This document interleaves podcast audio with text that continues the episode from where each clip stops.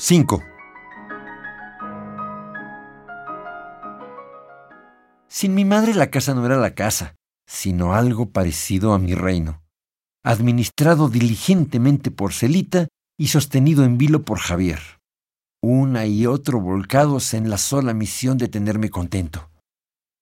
La misma gravedad de mi mamá, encubierta celosamente mientras duró, llegaría después en la forma de una buena noticia pues había en torno mío una cápsula hermética diseñada para librarme, si no de todo mal, al menos de las sombras de ese mal en mi vida. Saber que Alicia estaba mejor, que volvería pronto a la casa y que a esta, entre tanto, la tenía completa a mi disposición, solapado además por mi ferviente partidaria, Celita, que se habría dejado despellejar antes que denunciar ante quien fuera, la más grande o pequeña de mis faltas. Fue también verme armado de poderes extremos para mi edad. Podía hacer todo cuanto quisiera, y ello incluía cualquier maldad imaginable. Seguramente la psiquiatría cuenta con herramientas precisas para encontrar y descubrir el cuadro mental de un niño como el que era yo a los seis años, pero uno insiste en explicar las cosas exactamente como sucedieron.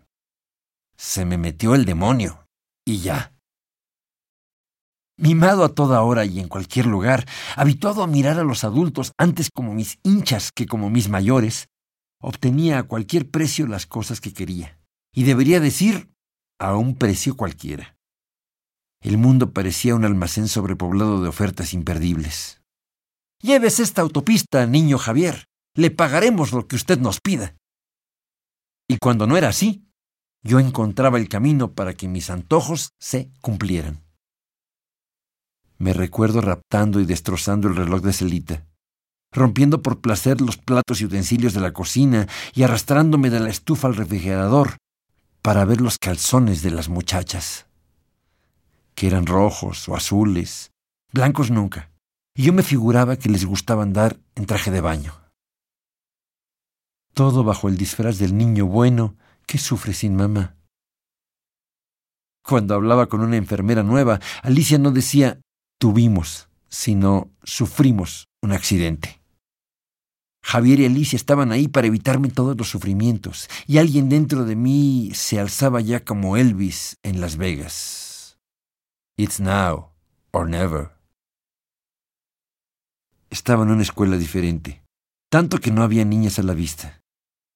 Había más cemento y menos pasto. Si el Queen Elizabeth tenía pinta de campo vacacional, el Tepeyac del Valle parecía exactamente la prisión que iba a ser. Puros hombres vestidos de azul marino, listos para mostrar que eran mejores. Ni una sola mujer de quien caer perdidamente enamorado.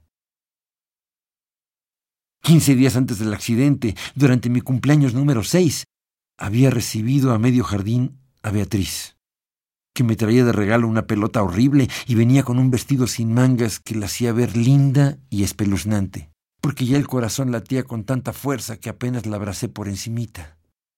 Luego Alicia se la llevó con las demás niñas, ni modo que jugara con los hombres, aun si el del cumpleaños la amaba con locura.